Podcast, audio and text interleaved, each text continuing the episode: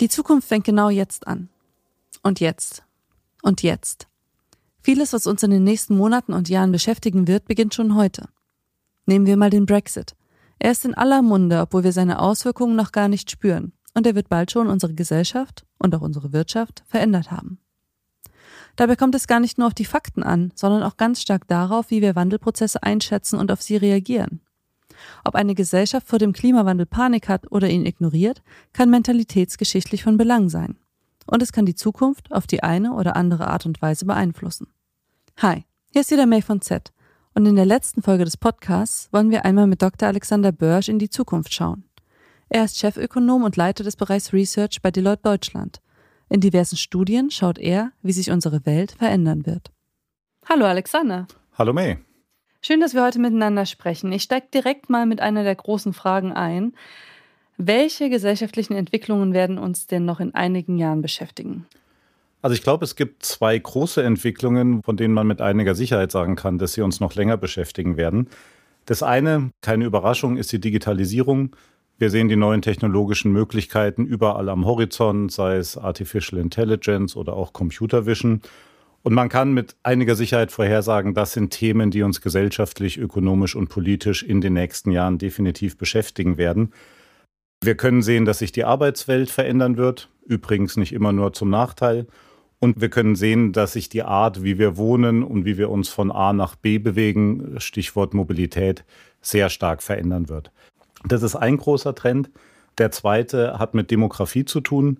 Wir sehen, dass die Gesellschaft vor allem im Westen, aber auch in China sehr stark altert. Das ist sehr vorhersehbar und schlägt erst jetzt so richtig durch.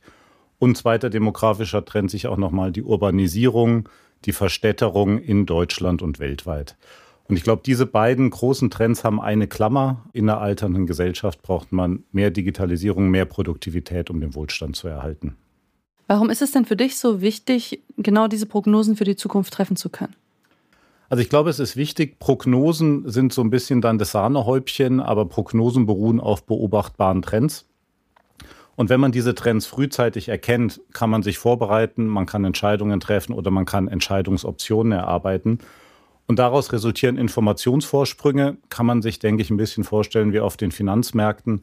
Wenn man Investor ist und man hat bessere Informationen und man hat ein klareres Zukunftsbild, ist man normalerweise im Vorteil.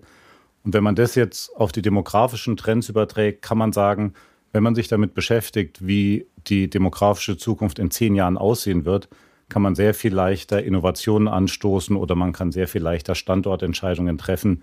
Wenn man Tech-Unternehmen ist, will man ja auch wissen, wo sind die Tech-Talente der Zukunft. Für welche Unternehmen ist es denn ganz besonders wichtig, dass wir Prognosen treffen können? Also wer profitiert von deiner Arbeit? Also ich glaube, das ist ein sehr, sehr breites Feld. Ich habe ja gesagt, es geht darum, Trends aufzuspüren. Von daher sind wir so ein bisschen äh, so, so Trüffelschweine, die gucken, was ist neu äh, da draußen und was ist interessant für unsere Kunden. Das heißt, das ist je nach Studie oder je nach Research, das wir machen, sehr unterschiedlich. Wir haben gerade eine Studie gemacht zum Thema autonomes Fahren. Wie sehen deutsche Städte 2035 aus? Das ist natürlich für die Autoindustrie und für Kommunen relevant. Wir haben aber auch industrieübergreifende Studien, die sich dann eher mit ökonomischen Trends und Fragestellungen beschäftigen. Konjunktur ist für jeden Sektor und für jede Industrie relevant, ebenso Themen wie der Brexit oder die Zukunft der Europäischen Union. Was treibt dich denn ganz konkret bei der Entwicklung einer Fragestellung an? Du wirst ja sicher nicht in all diesen Bereichen tatsächlich aktiv sein, oder?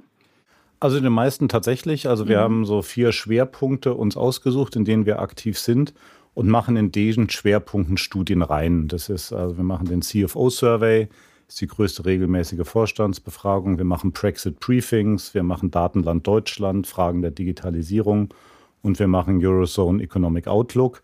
Das heißt, das sind so Sachen, in denen wir in jedem der Bereiche zwei, dreimal im Jahr Studien produzieren. Und es hat aber natürlich unterschiedliche Schwerpunkte und unterschiedliche Fragestellungen.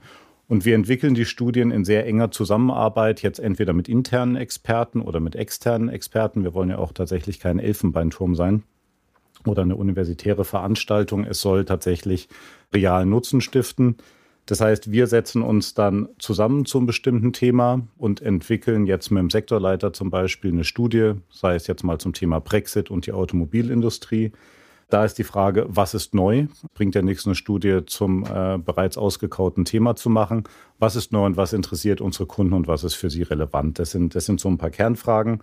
Und ab da überlegen wir uns, mit welcher Methode machen wir das. Ist es eher eine repräsentative Umfrage? Ist es eine Unternehmensumfrage? Ist es ein ökonometrisches Modell? Je nach Fragestellung wird das angepasst. Gibt es denn ein Thema, was sich als ganz besonders kritisch erwiesen hat für die nächsten Jahre? Also ich glaube, es sind zwei. Das eine ist die bereits angesprochene Digitalisierung. Wir werden da in jedem Fall sehr stark weitermachen. Im Moment arbeiten wir an Themen, in welcher Technologie sind welche Städte, welche deutschen Städte führend. Also wo ist das deutsche AI-Zentrum, wo ist das deutsche Robotics-Zentrum. Und das zweite große Thema wird sein tatsächlich Brexit. Es beschäftigt uns ja jetzt schon eine Zeit lang. Äh, es sind dreieinhalb bis vier Jahre. Aber trotzdem wird das noch sehr tiefgreifende ökonomische und politische Folgen haben, sodass für Unternehmen sehr viele Fragen da dranhängen, von denen wir sehr viele schon behandelt haben. Aber erstaunlicherweise gehen die einem beim Thema Brexit auch noch nicht aus. Es ist der Brexit ja eigentlich noch gar nicht vollzogen. Hat er dennoch schon direkte Auswirkungen? Ja, der Brexit, die Auswirkungen bewegen sich so auf zwei Ebenen. Das, das eine ist das Thema, was wird passieren, wenn der Brexit denn dann mal vollzogen ist? Da muss man natürlich sehr stark mit Szenarien arbeiten. Ist es ein Deal? Ist es ein No-Deal? Ist es Hard Brexit? Ist es Soft Brexit? Also das ist so eine Ebene. Und da wissen wir natürlich noch nicht genau, wie sich das entwickelt. Die zweite Ebene ist aber schon die Auswirkungen, die der Brexit schon hat. Und das läuft vor allem über diesen Kanal der Unsicherheit. Es gibt einen Unsicherheitsindex und wir haben gesehen, dass der zur Zeit des Brexit-Referendums doppelt so hoch war wie bei 9-11 und seitdem immer noch sehr viel höher ist wie bei 9-11. Das heißt, das ist eine Unsicherheit für Unternehmen, die Auswirkungen hat auf Handel, die Auswirkungen hat auf Investitionen oder auch auf Entscheidungen von Arbeitnehmern. Um da vielleicht ein Beispiel zu geben, wir sehen, dass der Handel im Moment schon stark abnimmt zwischen Deutschland und UK. Das heißt, seit dem Referendum ist er um sieben Prozent gesunken. Der Handel mit China und Italien ist um über 20 Prozent gestiegen in derselben Zeit. Das heißt, wir sehen, dass die Unsicherheit die deutschen Unternehmen bremst. Wir sehen, dass die Autoindustrie schon über 20 Prozent Exporteinbußen hat, die Pharmaindustrie über 40 Prozent. Also da ist sehr, sehr viel in Bewegung jetzt schon, bevor wir überhaupt äh, zum äh, eigentlichen Brexit gekommen sind. Was könnte denn zum Beispiel im Falle eines harten Brexits dann passieren? Ich glaube, wichtig beim harten Brexit ist, ist, dass er nach wie vor nicht ausgeschlossen ist. Diese ganzen Verhandlungen gehen jetzt eigentlich erst los. Also die Fragen, wie wird der Handel gestaltet, wie wird Marktzutritt gestaltet, das kommt jetzt erst in der nächsten Phase.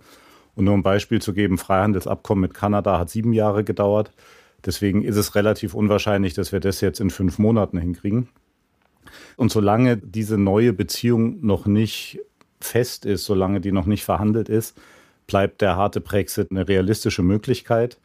Und beim harten Brexit ist das Problem, da werden jahrzehntelange gewachsene ökonomische Beziehungen auseinandergerissen. Das heißt, wir könnten Zölle haben, die sind bei Autos beispielsweise 10 Prozent.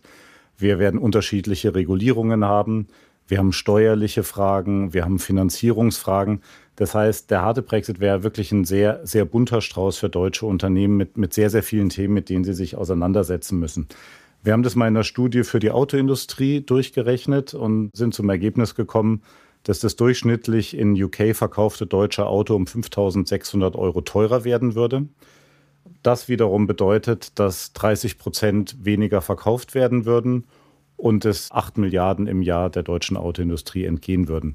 Das heißt, das sind schon sehr große Zahlen, mit denen sich dann die Autohersteller auseinandersetzen müssen.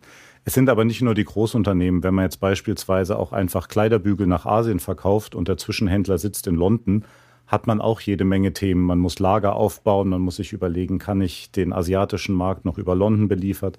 Brauche ich andere Lieferketten? Muss ich mich anders finanzieren? Und all diese Fragen. Das heißt, der Arte-Brexit wäre ein sehr disruptives Ereignis für die deutsche Industrie. Dazu muss man auch sagen, dass UK bis zum Referendum unser drittwichtigster Exportpartner war. Da gibt es einiges an Exporten zu verlieren und auch an Zusammenarbeit natürlich. Gibt ihr dann auch ganz konkrete Handlungsanweisungen an die Unternehmen, die ihr mit euren Studien beratet? Ja, die Studien sind in dem Sinne so ein erster Schritt, um zu gucken, wie ist die Betroffenheit von einer bestimmten Industrie, wie ist die Betroffenheit von einer bestimmten Funktion durch den Brexit. Das sind dann Themen, die man dann mit Unternehmen besprechen kann, um zu gucken, wie kann man dieses Makrobild oder dieses Bild auf der Industrieebene dann aufs einzelne Unternehmen runterbrechen, weil das so ein erster guter Hinweis ist, aber es muss natürlich immer mit der konkreten Unternehmenssituation zusammengebracht werden, um daraus dann strategische Ableitungen zu treffen. Meinst du denn, dass diese ganzen Unsicherheiten, von denen du eben gesprochen hast, auch schon Auswirkungen auf eine Gesellschaft nehmen, also unabhängig vom wirtschaftlichen Kontext hinaus? Ja, ich glaube schon, dass die Unsicherheiten Effekt hatten. Es wird oft diskutiert am Beispiel der, der Millennials, das ist also die, die zwischen 1980 und 95 geboren sind. Die sind in eine Phase reingeboren worden, die von sehr starken Unsicherheiten geprägt war. Wir hatten 9-11, wir hatten die Finanzkrise, wir hatten danach die Euro-Krise. Und all das, sagen zumindest Generationenforscher, formt zumindest so die Haltung und das gesellschaftliche Bild. Gleichzeitig sind es auch die ersten Digital Natives. Die ersten sozialen Netzwerke waren zur Pubertät der älteren Millennials fertig. Das heißt, das sind so zwei Dimensionen, die die Generation prägen. Und wir machen auch einen globalen Millennial Survey, in dem wir auch die Veränderungen sehen. Und wir sehen in der neuesten Ausgabe, dass die Millennials sehr misstrauisch sind gegenüber etablierten Institutionen wie Politik, wie Medien, aber auch gegenüber Unternehmen und dass es andere Ansprüche gibt im Vergleich zu anderen Generationen. Das heißt, dass da ein sehr viel stärkerer Wert auf ethischen Konsum gelegt wird, auf die soziale Verantwortlichkeit von Unternehmen oder auch ethisches Investieren. Und es hat vielleicht nicht direkt eins zu eins mit den Unsicherheiten zu tun, aber es ist ein wichtiger Hintergrundfaktor. Wie begründest du für dich selbst dieses Misstrauen? Also ich glaube, die Unsicherheiten, wenn man es jetzt mal so mit, den, mit der vorhergehenden Generation vergleicht, da waren die Rahmenbedingungen etwas ruhiger. Ich meine, gut, da hatten wir auch den Kalten Krieg, aber es war in, in gewisser Weise im Gleichgewicht. Und dann ist man in eine Situation gekommen, Fall der Berliner Mauer, man hatte mehr Hoffnung, man war sehr optimistisch. Das hat sich durch die Finanzkrise, vor allem so in England und Amerika, schon umgedreht. Die Arbeitslosigkeit war hoch Studentenkredite wurden auf einmal ein Thema. Dann hat man äh, vielleicht Schwierigkeiten bei der Jobsuche gehabt. Und das heißt, in gewisser Weise sind zumindest Teile der Generation so von den etablierten Institutionen ein wenig enttäuscht worden. So erkläre ich mir das. Und sind ein bisschen auch auf der Suche, wie kann ich selbst damit umgehen oder wie kann man das alles anders organisieren. Hast du denn auch schon Daten über die nachfolgende Generation, also die sogenannte Gen Z? Ja, die haben wir tatsächlich in zwei Studien auch befragt, zusammen mit den Millennials.